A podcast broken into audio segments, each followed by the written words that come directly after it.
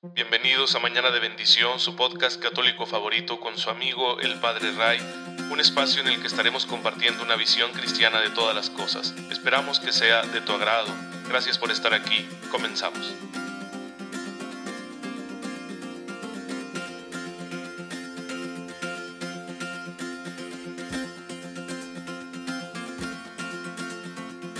Muy feliz sábado mariano tengan todos ustedes, queridos hermanos, bienvenidos a Mañana de Bendición, su podcast católico favorito. Soy su amigo el Padre Ray. Les envío un cordial saludo y un fuerte abrazo.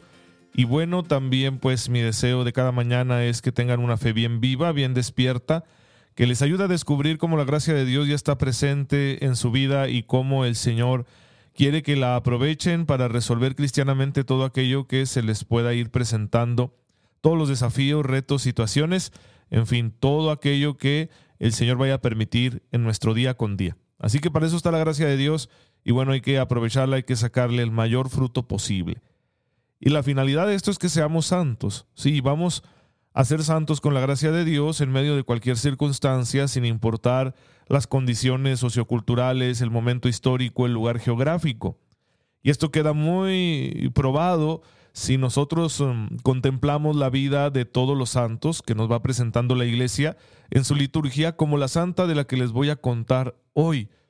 Hoy estamos recordando como iglesia a Santa Catalina Tecahuita. Sí, así se llama, Catalina Tecahuita, que tiene una historia muy interesante. Ella nace en lo que hoy es Estados Unidos en 1656. Es hija de un jefe de la tribu Mohawk y de una india algonquina que ya era católica. Su madre ya era católica.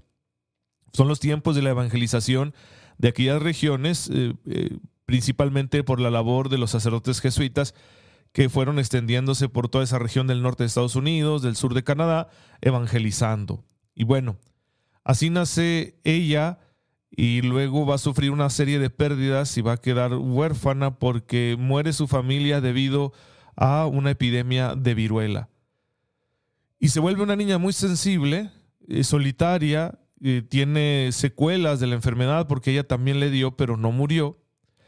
Y sin embargo la fe de su madre ya le había dejado una esperanza. Así que a los 11 años eh, empieza ella a buscar la catequesis con los misioneros jesuitas y a los 20 años de edad será bautizada. Kateri, como le decían en su pueblo, pues eh, fue pronto rechazada. Empezó a sufrir abusos, rechazo, persecución por parte de sus familiares y de otros indios porque mm, era cristiana, porque se había convertido al catolicismo, entonces era una situación muy difícil. La persecución llegó a tal grado que ella decidió irse de su pueblo y caminó cerca de 320 kilómetros hasta llegar a un pueblo católico cerca de Montreal en 1677. Dos años después ella hizo un voto de castidad, ¿sí? de virginidad consagrada, y moriría el 17 de abril de 1680 a la edad de 24 años, ahí cerca de Montreal, en Canadá se le conoció por su vida de piedad, por su paciencia, por su amor a la Eucaristía y por cómo ofrecía sus sacrificios mm, por su pueblo, por la conversión de su pueblo, por la conversión de los nativos de aquellas regiones que estaban siendo evangelizadas.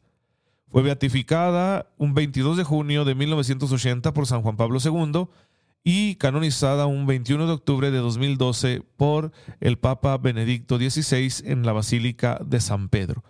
Así que sí, una mujer de una etnia con una historia difícil en un momento histórico complicado, que sufrió mucho desde niña, que fue perseguida, pues eh, se convirtió, siguió creciendo ella y, encontró al Señor y le entregó su corazón y ahora la consideramos una santa, una intercesora, porque la gracia de Dios fructifica aún en las condiciones más adversas y produce santos aún en aquellos momentos históricos que la santidad no la veríamos muy posible, porque es el poder de Dios el que hace surgir a los santos, no la fuerza humana. Y es muy interesante esto, es como esas plantas silvestres que nacen en las fisuras del concreto y que por ahí van creciendo y se van desarrollando y en ocasiones sus raíces llegan hasta romper el concreto y levantarlo. Así es la santidad porque es fruto de la gracia de Dios. Nace en los lugares más inesperados y rompe las barreras más pesadas que podamos encontrar en la humanidad, porque el poder de Dios está detrás de esa santidad. Claro que la persona libremente le dice al Señor, obra en mí. Yo te doy libertad, obra en mí, ayúdame, santifícame, aquí estoy, me pongo en tus manos. La persona le va entregando al Señor todas sus potencias, sus cualidades, etcétera.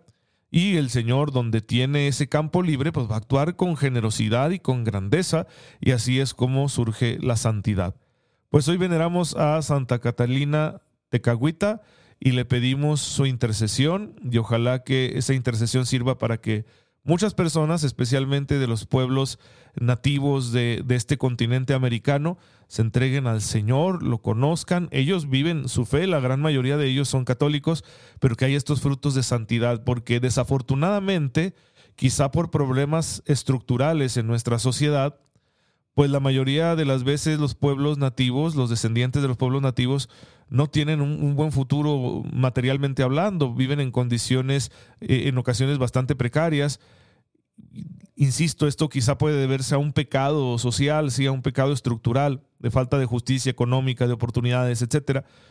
Y, y claro que ese es un factor muy complicado, ¿no? Como para que uno sea santo. Pero viendo la vida de esta santa, ojalá que, que haya muchos santos nativos y de todas las etnias, razas y colores de piel que hay sobre la tierra, porque la vida de esta santa nos demuestra cómo el poder de Dios actúa en medio de las peores circunstancias y saca los mejores frutos. Pero ya saben que ningún santo es santo, ningún santo le da esa libertad a la gracia de Dios si no hay oración. La oración es esencial en la vida de cualquier persona que se plantee con seriedad responder al llamado que Jesucristo nos hace a la santidad. Así que vamos a estar hablando de eso, ya hablamos de la oración vocal, ya hablamos de la oración de meditación y estamos en la oración contemplativa. Ya dijimos algunas cosas de la oración contemplativa, vamos a decir más, porque esta oración es tan rica y profunda y hay tanta experiencia histórica de la iglesia al respecto que es necesario que nos detengamos a analizarla bien.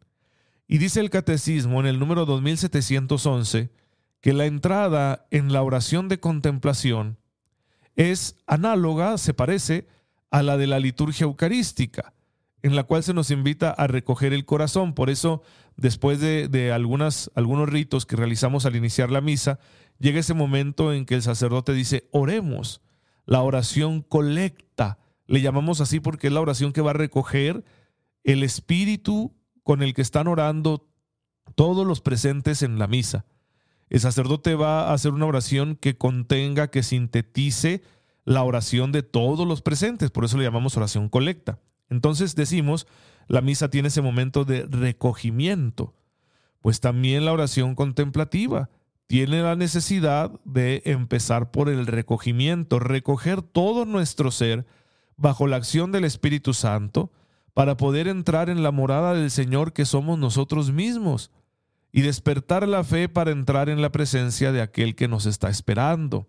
Quitarnos las máscaras, las capas de dureza, las mentiras que construimos acerca de nosotros mismos, volver nuestro corazón hacia el Señor que nos ama para ponernos en sus manos como quien está entregando una ofrenda, una ofrenda que tendrá que ser purificada y transformada y que con la gracia de Dios se va a hacer realidad esa transformación. Bueno, ahí es donde inicia la oración contemplativa.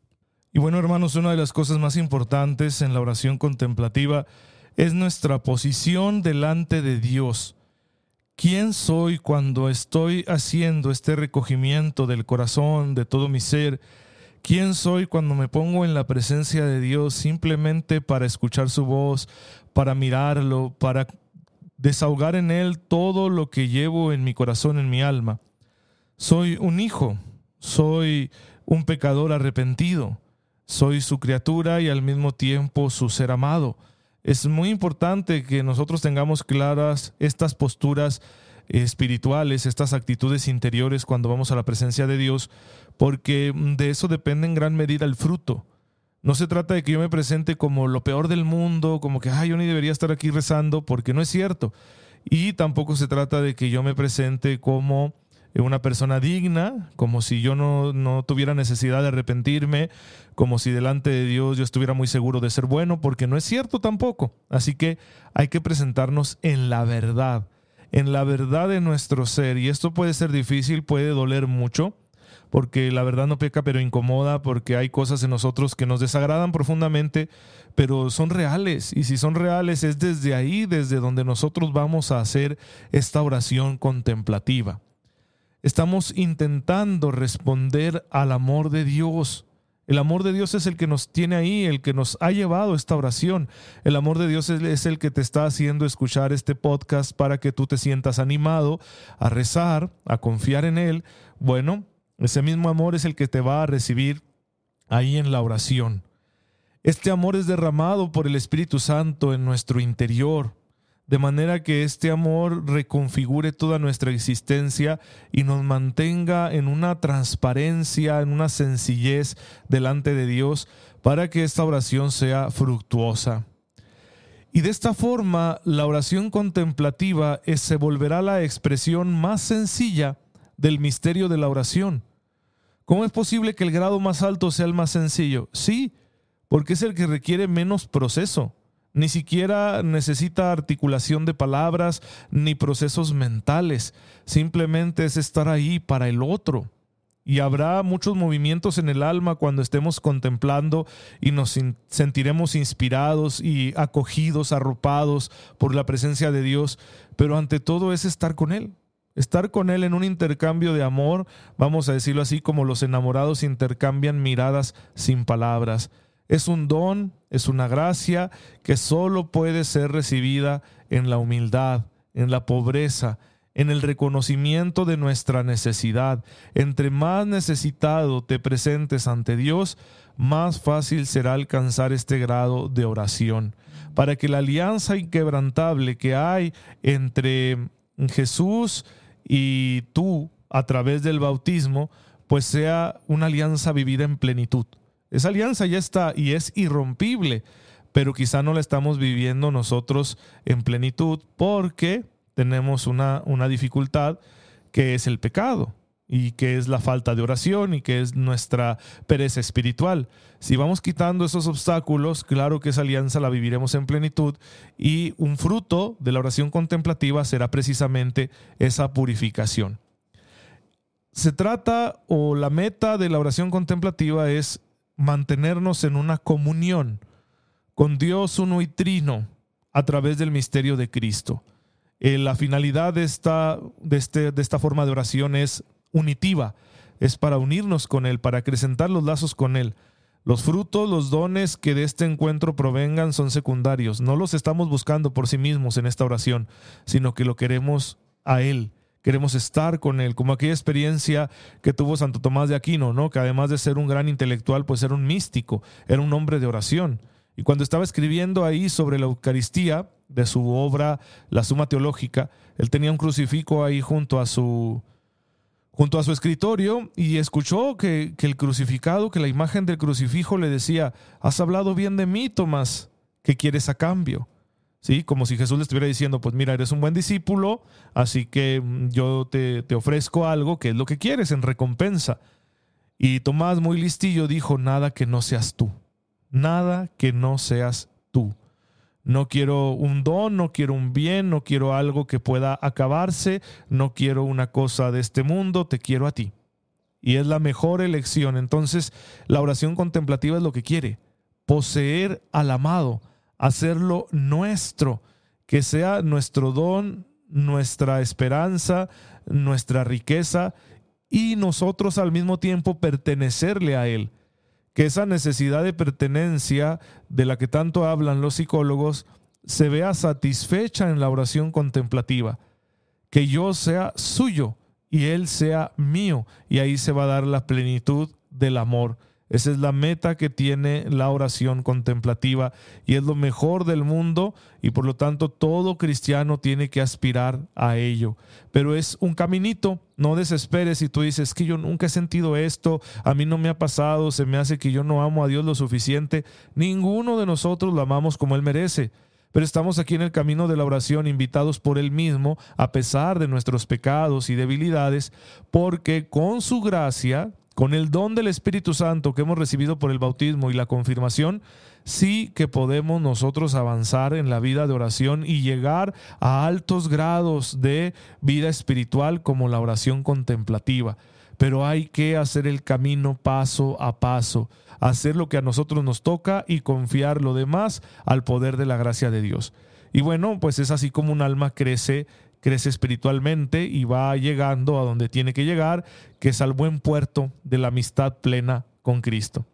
Pues bien, hermanos, esta es la enseñanza del día de hoy. Espero que les ayude. Vamos a seguir hablando de la vida de oración, de la oración contemplativa, pero lo haremos hasta el día lunes porque mañana es domingo y el domingo es día del Señor, así que no grabamos podcast porque además el trabajo pastoral no lo permitiría. Pero bueno, seguimos entonces en comunión y recuerden siempre orar unos por otros. Señor, te damos gracias porque en tu infinita bondad nos invitas a crecer en nuestra vida espiritual.